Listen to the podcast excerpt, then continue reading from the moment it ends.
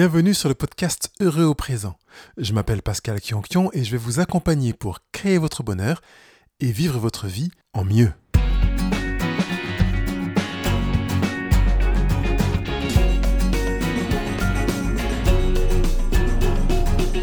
Nous continuons aujourd'hui sur le même sujet que la semaine dernière, confondre erreur et faute. La semaine dernière, nous avons vu les, erreurs, quelles étaient les implications, les avantages, comment on pouvait se positionner par rapport aux erreurs. Aujourd'hui, ce sera essentiellement sur la faute avec le beau côté de la culpabilité. Bonjour, je suis ravi de vous retrouver, d'avancer encore sur ce sentier, euh, sentier ou peut-être l'autoroute du bonheur en fonction de votre sensibilité, de votre évolution. Euh, la semaine dernière, nous nous sommes arrêtés sur l'erreur. Qu'est-ce qu'une erreur? Nous l'avons définie. Il faudrait juste peut-être nous rafraîchir la mémoire d'ailleurs. Je résume ce que nous avons vu la semaine dernière. Nous avons bien vu que l'erreur est une chose rencontrée régulièrement et qui le sera pendant toute notre vie. Je vous avais annoncé la semaine dernière que euh, vous feriez encore des erreurs et de manière de vous rassurer d'ailleurs. J'avais préféré ne pas utiliser le verbe commettre en parlant d'erreur en relation donc euh, avec cette notion parce que ce verbe donne l'impression d'une aggravation de l'erreur, alors que l'erreur n'a rien à voir avec la culpabilité.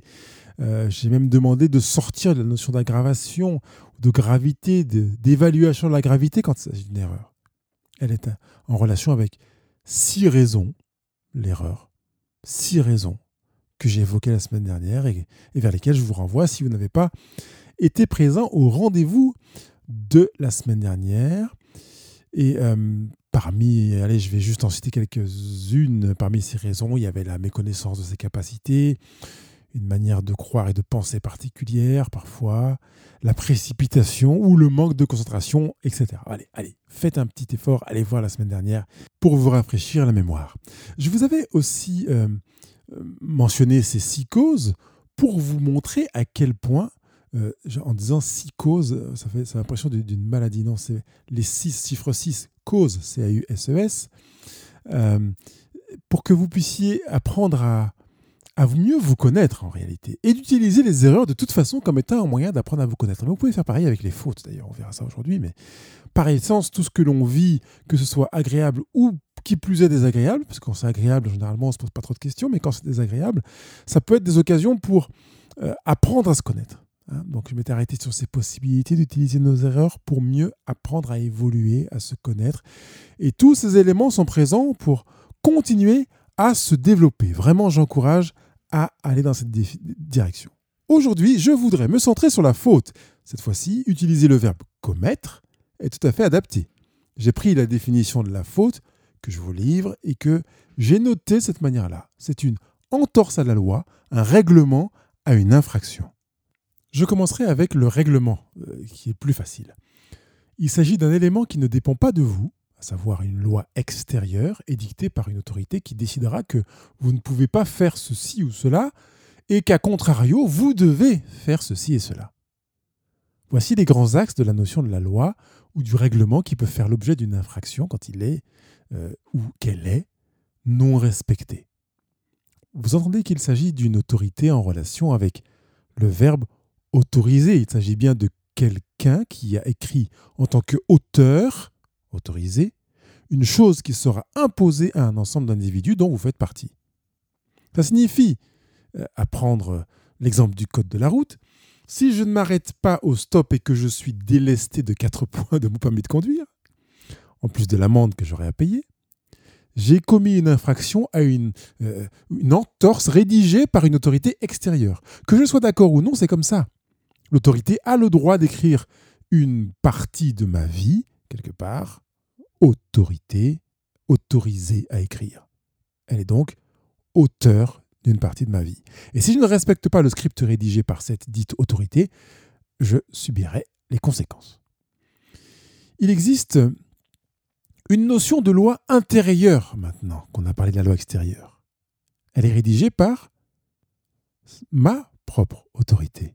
Dans ce cas-là, il s'agit d'une autonomie. Ce mot vient de autonomia en grec qui cible la rédaction des lois par soi-même. Car en effet, je peux être en infraction avec une loi que j'ai écrite moi-même. C'est ce que vous pouvez vivre si vous avez choisi de vous engager à vous soumettre à une loi que vous avez vous-même rédigée et qui, pour des raisons qui vous appartiennent, hein, euh, n'ont pas été respectées par vous-même. Vous avez donc commis une faute en ne respectant pas votre propre loi. Et dans, dans le rendez-vous d'aujourd'hui, j'aimerais être davantage centré sur cette deuxième acception de la faute, autour de la loi interne, celle que vous avez écrite. Et à vrai dire, pour une loi externe, extérieure, je regarde extérieure et interne, vous n'avez pas vraiment le choix. Vous pouvez vous retrouver en infraction pour des lois qui vous sont tombées dessus, même si vous pouvez avoir beaucoup plus de choix que vous l'imaginez.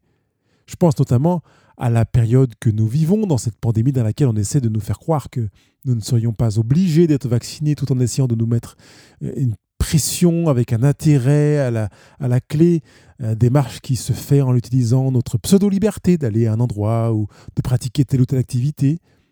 Sans être prophète, j'ai juste l'intuition qu'une stratégie est mise en route dans cette direction, nous mettant face à une réalité qui est que certaines lois extérieures ou certains scripts extérieurs, rédigés par une autorité, peuvent ne pas être respectés, et cela en toute conscience. C'est ce qu'on appelle justement la désobéissance civique, qui est une manière plus jolie de parler d'une infraction, mais il s'agit quand même d'une infraction. Il peut arriver que l'on soit en désobéissance civique avec sa propre loi. Alors focalisons la suite de notre rendez-vous sur cette approche-là. Quand on est en infraction avec une loi intérieure, on se sent coupable. On sait que ce que l'on a fait n'est pas bien. Mais si on l'a fait pour notre propre avantage, l'impact n'est pas aussi fort sur soi-même que si on l'a fait par négligence d'une valeur relative à une de nos lois intérieures. Quand il s'agit d'une loi édictée par une autorité intérieure, on peut plus difficilement se débiner. Nous sommes de la, euh, de, la trempe de ceux qui avons rédigé la loi. Par conséquent, en ne respectant pas sa propre loi, eh bien, on aura un impact sur soi-même plus automatiquement marquant, voire dévastateur, sur sa propre image de soi. Cela impacte la valeur que, que je me donne finalement si je ne respecte pas mes propres lois. Ça impacte l'estime que je m'accorde. C'est donc vraiment important d'être en adéquation avec les lois que nous avons édictées, promulguées et mises en vigueur, parce que ça signifie que nous sommes les auteurs de ces lois, c'est nous qui nous autorisons l'application de cette loi dans notre propre vie, c'est nous qui écrivons notre propre existence. D'ailleurs, on peut se poser la question, pourquoi écrire une loi pour sa propre vie et refuser de l'appliquer? Pourquoi ne pas rédiger la loi autrement dans ces conditions? À partir du moment où l'on écrit une loi dans sa propre vie et qu'on ne la respecte pas, on commet une faute. Mieux vaut changer la loi pour l'adapter à notre nouvelle réalité que d'enfreindre les lois sans les faire évoluer. C'est ce qu'on fait parfois, euh, je veux dire, dans le cadre de certains gouvernants qui ont levé la main ou appuyé sur un bouton à l'Assemblée nationale et qui finalement ne respectent pas les lois qu'ils ont eux-mêmes votées. C'est la même chose quand nous le faisons en nous-mêmes. Ça nous touche dans notre image de nous-mêmes, notre estime de nous-mêmes, pour la projection de nous-mêmes comme dans notre relation aux autres. Ça touche à notre relation à soi, par conséquent, ça impacte aussi notre relation aux autres. Ce qui bouscule la relation à nous-mêmes et nous fragilise, nous fragilise forcément dans notre relation à l'autre. Parfois, on est incapable de supporter qu'un autre ne respecte pas une loi parce que nous sommes nous-mêmes dans l'inconfort euh, de, ne pas avoir respecté notre propre loi. Ayant manqué de respect vis-à-vis de, notre euh, propre loi, d'une loi, nous avons de la peine à accepter que quelqu'un d'autre le fasse. Ayant sapé notre propre autorité, nous jouons à ce jeu de, de domino qui entraînera aussi une cascade d'impact sur l'estime de soi, l'image de soi, l'amour de soi, la valeur de soi, le bien-être à soi-même, le soin que l'on se porte à soi-même et en conséquence sur la relation à l'autre, sur l'estime de l'autre, sur la valeur de l'autre, etc. Je trouve assez intéressant parce qu'on peut se poser la question de savoir si ça peut pas être une des raisons pour lesquelles mes relations à l'autre sont mauvaises, parce que je suis en mauvaise relation avec moi-même. On peut devenir plus exigeant avec les autres quand on a le sentiment de ne pas avoir respecté ses propres lois internes. Pourquoi? Bah, Je vous laisserai travailler sur ce sujet et réfléchir euh, tout à fait euh, tranquillement euh, pour peut-être, pourquoi pas, l'aborder une autre fois. Vous avez commis une faute. Là, je peux utiliser le verbe commettre ce qui signifie que vous êtes dans la conscience que ce n'est pas bien. Il y a donc une notion morale de jugement, sans que tout cela ait à voir avec les dix commandements, avec la religion, avec vos parents ou autres. Hein. Là, on est sur une loi interne, autonomia, une loi que vous avez écrite vous-même. Je profite juste pour ouvrir une parenthèse. Si vous vivez sous le joug, hein, le joug c'est le gros bout de bois que l'on met sur le cou des bœufs pour qu'ils puissent tirer ensemble, pour euh, associer leurs forces quand ils tirent une charrue, à l'époque, hein, parce qu'il n'y a plus grand monde qui fait ça aujourd'hui. Donc si vous vivez sous le joug de lois que vous n'avez pas écrites ou au bas desquelles vous n'avez pas signé, comme pour dire je suis d'accord, et que ces lois sont présentes dans votre vie, qu'elles participent même au mal-être de votre image de vous-même, ben vous pouvez systématiquement déposer ces lois sur votre bureau et vous rendre compte du tri que vous avez à faire. Vous ne pouvez pas vous prononcer, vous promener dans votre vie quotidienne avec des lois auxquelles vous n'avez pas souscrites, même s'il s'agit de lois internes auxquelles vous n'avez pas donné votre aval. Et, vous ne pouvez donc pas vous en sentir coupable, ou en tout cas vous vous en sentez coupable, parfois de manière abusive. C'est même valable pour des lois externes. Tout à l'heure, je prenais l'exemple du code de la route. Je suis d'accord que l'on oblige l'automobiliste à s'arrêter au stop. Je signe au bas de la loi moi-même, de cette loi extérieure à moi. Par conséquent, elle devient une loi interne, puisque je l'adopte pour moi-même. Et je le fais parce que je crois, et je crois qu'il est important de savoir pourquoi on accepte que l'on incarne une loi extérieure. Je le fais parce que je crois que cette loi me protège, me permet de protéger les autres autour de moi. À supposer que dans la voiture d'en face, ce soit mon fils ou ma fille qui passe, euh, au moment où je ne respecte pas le stop, je me sentirais très mal si il ou elle se retrouvait à l'hôpital. Je ne me sentirais plus uniquement mal de ne pas avoir respecté le stop loi extérieure, mais de ne pas avoir respecté le stop qui faisait partie de mes lois intérieures. C'est vraiment une étape importante de savoir faire en sorte que les lois que vous avez choisi de respecter soient les vôtres. S'il s'agit d'une loi extérieure et que vous, vous, sentez coupable, c'est peut-être que vous avez mal compris le sens de la loi. Alors oui, vous pouvez vous sentir coupable, mais vous comprenez que cette culpabilité, elle est plus détachée. Il est donc possible de prendre des lois extérieures et de les intégrer en soi-même pour se dire je signe en bas de la page. Il est également possible de faire le point sur les propres lois que nous avons écrites et qui nous ont été confiées qu'elles aient été écrites par d'autres, parents, enseignants, sociétés, tout en se disant j'accepte cette loi, je la fais mienne. Cet exercice est nécessaire, il est bénéfique. Alors faites-le. Ne partez pas du principe qu'il y a un accord implicite, évident sur toutes les lois euh, que, l'on vous a données, que ce soit vos parents ou autres, en pensant que ce sont des lois émanant de vos parents, donc elles sont forcément bonnes. C'est pas vrai.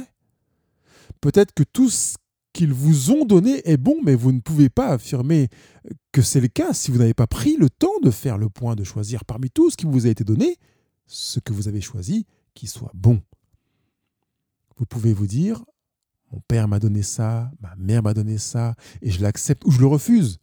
J'en accepte une partie ou je l'amende, je le modifie, je le pondère, je l'évalue, je l'incarne à ma manière. Je ne le ferai pas forcément comme mon père et ma mère voudraient que je le fasse mais vraiment à ma manière.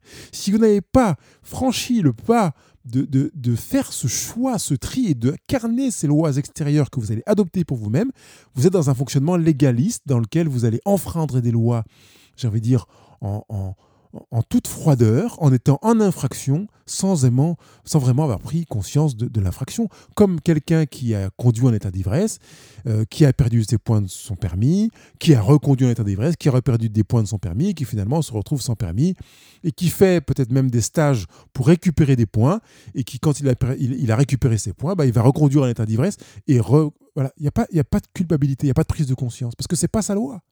C'est une loi extérieure, donc il s'en fout. Et parfois, on me dit, mais comment c'est possible que quelqu'un soit aussi indifférent, incapable de prendre la mesure de la gravité? Bah, Tout simplement parce que c'est une loi extérieure.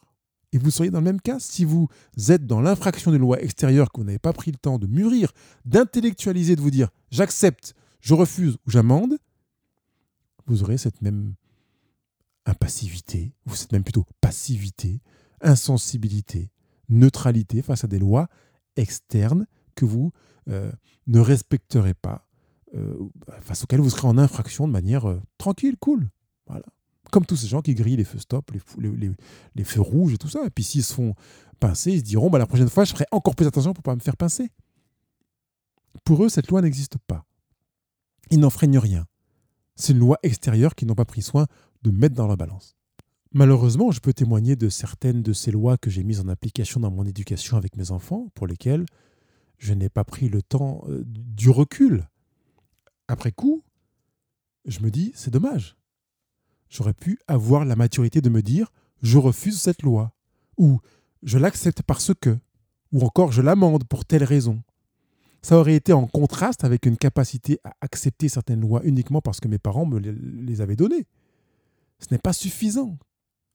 Il est préférable d'accepter parce que je la trouve bonne. Veillez à ce que les lois que vous acceptez soient essentiellement des lois bonnes. N'acceptez pas les lois que vous pensez mauvaises.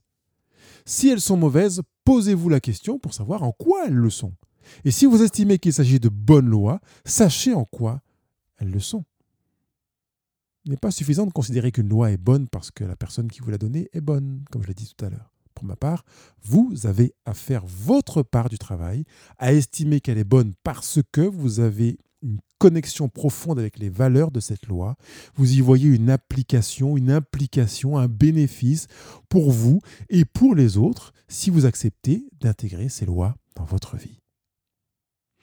J'aimerais maintenant que nous nous arrêtions sur les causes pour lesquelles nous enfreignons les lois. J'en ai noté cinq. Euh, elles sont généralement en relation avec le manque de recul sur les lois que nous avons reçues. Les lois sont là, acceptées en vrac, en paquet, comme si nous avions emménagé dans une maison avec tous les meubles de nos parents de nos ancêtres, de notre environnement social, sans nous être interrogés pour savoir si nous les aimions ou pas, ou si nous les voulions ou pas. Aucune interrogation pour mesurer s'ils nous conviennent ou pas, si nous les gardons ou pas. Première cause, un besoin de faire le tri. Un besoin de faire le tri qui permet d'éviter de tomber dans cette adoption de loi, ou la présence de loi non adoptée, justement, c'est plutôt le contraire, la présence de loi non adoptée qui s'amoncelle en pagaille euh, dans un grand vrac des lois héritées, dont certaines sont désuètes ou inopportunes, sans prendre la mesure de leur caractère désuet, inopportun, euh, ou parfois, à l'inverse, magnifique, opportun, bénéfique, et, et à garder dans l'héritage des valeurs que nous voulons euh, conserver ou, à l'inverse, mettre à la corbeille. Deuxième chose, c'est qu'il peut y avoir un manque d'estime de soi. On est dans une sorte de frottement dans lequel on hésite à toucher aux droits des parents. On peut avoir tendance à penser, si je remets en question ce que mes parents m'ont donné, est-ce que c'est un manque de respect ou d'amour pour mes parents? Abandonner cette manière de penser ou, en acceptant qu'il s'agit d'entrer dans une autre dimension. Il n'y a rien à voir avec l'amour et l'irrespect des parents. Dans cette autre dimension dans laquelle vous pouvez avoir la capacité de respecter les lois que vous avez choisies et que vous essayez de mettre en place en les détachant des personnes qui vous les ont partagées. Un autre élément peut être une mauvaise perception du réel, et je dirais une distorsion de la réalité, pour reprendre une expression que j'ai entendue dans le livre de Steve Jobs qui avait euh, cette faculté à distordre la réalité. C'est une tendance à minimiser certaines choses en se disant oui, j'ai accepté cette loi, mais, après tout, euh, prenez le temps de la mesurer pour choisir de, lui donner la place que vous estimez qu'elle mérite de la virer ou encore de l'amender. C'est bien mieux que de chercher à amplifier, à minimiser, à réduire, euh, à tirer ou augmenter la place de ces lois en fonction de vos humeurs. Une loi est immuable. Euh, elle, bien entendu, il, peut y avoir des, applications diverses, euh, tenant compte du contexte, du milieu, de la personne, du moment, bien entendu. Mais certaines d'entre elles, comme le stop dans la réglementation routière, s'appliquent de manière immuable, s'appuyant sur des principes qui s'appliquent de manière stable et qui participent à donner une stature, une stabilité à votre identité et à votre manière de voir la vie. Un autre élément, c'est que parfois on peut avoir une tendance à ne pas respecter la loi parce que on est euh, dans un sentiment d'injustice. On se rend compte que le fait de constater que certaines personnes ne respectent pas la loi nous encourage à le faire à notre tour. Eux ne l'ont pas respecté, pourquoi moi je devrais le faire? On peut aussi estimer que dans certaines situations, on n'a pas assez de moyens pour respecter la loi. Alors oui, je l'aurais bien respecté, mais dans telles conditions, je n'avais pas les moyens de le faire. Et la liste peut encore se poursuivre. De la même manière, prenez le temps de vous poser et de rédiger vos lois de manière à, à, identifier les raisons pour lesquelles vous ne respectez pas une loi, par exemple. Si une de vos lois vous paraît injuste, procédez à un amendement en modifiant cette loi pour trouver du plaisir à la respecter. Ah oui, j'ai pas utilisé le mot plaisir euh, de manière accidentelle, je suis vraiment dans cette notion de plaisir. Si vous avez du plaisir à respecter la loi que vous avez vous-même écrite, vous irez dans la direction qui augmentera l'estime de vous-même. Vous améliorerez l'image de vous-même à vos propres yeux et le respect que vous attribuez à vous-même. Quand vous vous regarderez dans le miroir, vous pourrez vous dire, là, c'est chouette. J'étais dans les clous. J'avais bien réfléchi.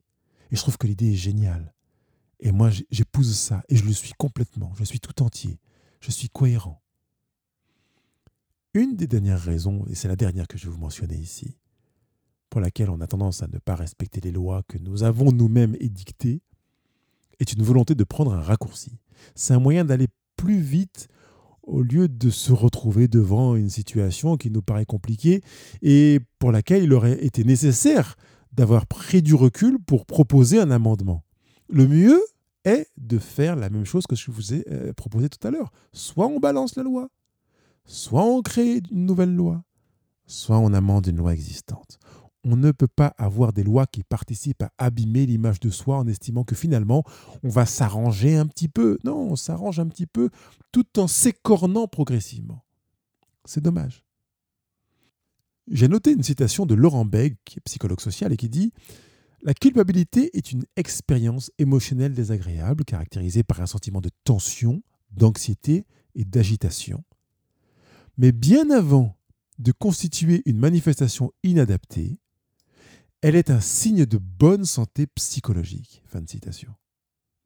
La culpabilité nous signale que nous avons mal agi, transgressé nos valeurs, nos principes moraux. La culpabilité est donc bien des, donc bien des avantages. Nous essayons de lui taper dessus comme si elle n'était que néfaste, mais à vrai dire, c'est plutôt parce qu'elle est très souvent utilisée de manière inappropriée, excessive. On se sent trop souvent coupable pour des choses pour lesquelles on n'aurait pas à ressentir la culpabilité. Entre autres, on ne devrait pas se sentir coupable pour une erreur. On a fait une erreur, c'est une erreur. Par contre, pour une faute, la culpabilité est tout à fait bienvenue, car comme le dit Laurent Beg, la culpabilité nous signale que nous avons mal agi, transgressé nos valeurs, nos principes moraux. Il n'est pas question des valeurs et des principes moraux d'un autre, dans la citation de Laurent Beg. Nous avons transgressé nos valeurs, nos principes moraux, nos propres lois, il n'est donc pas question de ne pas avoir respecté la loi, le code de la route, en ne s'arrêtant pas au stop finalement, puisque nous avons travaillé à l'exercice qui consiste à signer la loi qui lui reconnaissait son utilité, parce que c'est bon pour soi, c'est bon pour les autres, c'est bon pour moi. En conséquence, quand je ne m'arrête pas au stop, euh, ce manque de respect devient une infraction vis à -vis de moi-même. Ça n'a plus rien à voir avec quelque chose d'extérieur. Tout cela parce que j'ai pris soin d'amender, de signer ou de valider chacune des lois que j'ai choisi d'appliquer dans ma vie. C'est la raison pour laquelle j'aime cette idée mentionnée par Laurent Beg en relation avec la transgression par rapport à mes valeurs, à nos valeurs, à nos principes de vie. Voyez-le comme ça, s'il vous plaît, en accueillant la légitimité de la culpabilité comme une alliée finalement, comme un signal. Quand l'alarme se déclenche chez vous, si vous avez un système d'alarme, c'est pas pour vous menacer, c'est pour vous signaler que quelque chose ne fonctionne pas. Prenez la faute que vous faites de la même, enfin la culpabilité que vous ressentez suite à une faute que vous avez faite, comme une, une alarme pour vous dire ah j'apprends quelque chose sur moi, j'apprends un dysfonctionnement dans mon dans mon cheminement. Par conséquent, quand vous avez commis une faute, que pouvez-vous faire? Je vais vous proposer trois choses. Allez, la première. Vous sentir coupable. Il fallait vous y attendre. J'ai préparé le terrain quand même. Hein. Donc sentez-vous coupable quand vous avez fait une faute, quand vous avez commis une faute. Oui, c'est une bonne nouvelle. Et Laurent Beg serait là, prête à signer en bas de la retranscription de ce podcast pour dire oui, Pascal, c'est une bonne nouvelle que tu te sentes coupable quand tu as commis une faute parce que c'est bon pour toi. C'est un signal qui dit que tu as mal agi, par conséquent, euh, que ton attitude a été en inadéquation avec tes propres croyances, avec ton autonomie, ta rédaction de tes lois.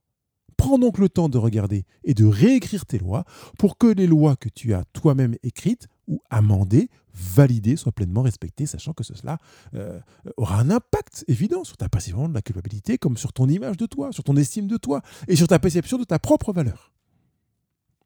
Deuxième chose que vous pouvez faire quand vous avez commis une faute. Quand vous avez pris conscience d'avoir commis une faute, vivez tranquillement votre culpabilité sans aller jusqu'à installer un Mac dans le territoire de la culpabilité. Évitez de passer par... Euh, euh, comme si vous, vous passiez des après-midi au soleil de la culpabilité à griller et à vous dire que tant que vous n'aurez pas purgé votre peine, vous resterez là à griller jusqu'à être atteint d'un mélanome. Non, vous vous sentez coupable parce que vous avez transgressé votre propre loi. J'insiste bien, rappelons que les lois que vous avez acceptées en l'état sont aussi vos propres lois, même si je n'ai pas pris le temps de les amender, elles sont mes lois dans ma vie, elles sont donc vos lois. Donc, d'où l'intérêt de prendre le temps de les amender. Donc, quand vous avez commis une faute, sentez-vous coupable. Une fois que vous vous êtes senti coupable, passez à autre chose. Utilisez cette culpabilité pour la vie, pour créer de la vie, pour produire de la vie. Donc, utilisez-la pour vous développer en vous disant, voilà, j'ai appris cela de ma manière de vivre ma loi. Pourquoi ai-je transgressé la loi? Pourquoi ai-je transgressé mes lois? Qu'est-ce que je voulais dire en transgressant mes lois? Qu'est-ce qui m'a manqué et qui fait que j'ai transgressé cette loi? Pourquoi ai-je été à côté de moi-même quelque part? Pourquoi étais-je en désalignement? Du coup, vient l'occasion d'apprendre de soi. Donc dans cette deuxième étape, prenez le temps de vous regarder, d'apprendre de vous-même qui vous êtes, pourquoi vous avez fait ça? Qu'est-ce que vous avez Quel est votre besoin? Quel était le besoin caché qui a fait que, en n'étant pas conscient de ce besoin, vous avez transgressé la loi? Quelle est la loi qui mérite d'être amendée, modifiée, etc. Troisième et dernière étape, faire preuve de bienveillance vis-à-vis -vis de vous-même. Je ne pourrai apprendre de moi que si je suis bienveillant. Apprendre quand on se sent coupable en se flagellant à coups de martinet équipé de clous, ne faire grandir personne. Les meilleures conditions pour apprendre, c'est de le faire dans une installation profonde, dans la bienveillance, en étant serein et en paix. Marguerite Duras a dit La connaissance qu'a un seul homme de la faute de cent autres ne se sert à rien à cet homme-là. Mieux vaut qu'il apprenne de sa propre faute plutôt que de prendre connaissance de la faute des autres. C'est moi qui rajoute, c'est plus Marguerite Duras, mais elle aurait pu le rajouter, ça. Hein.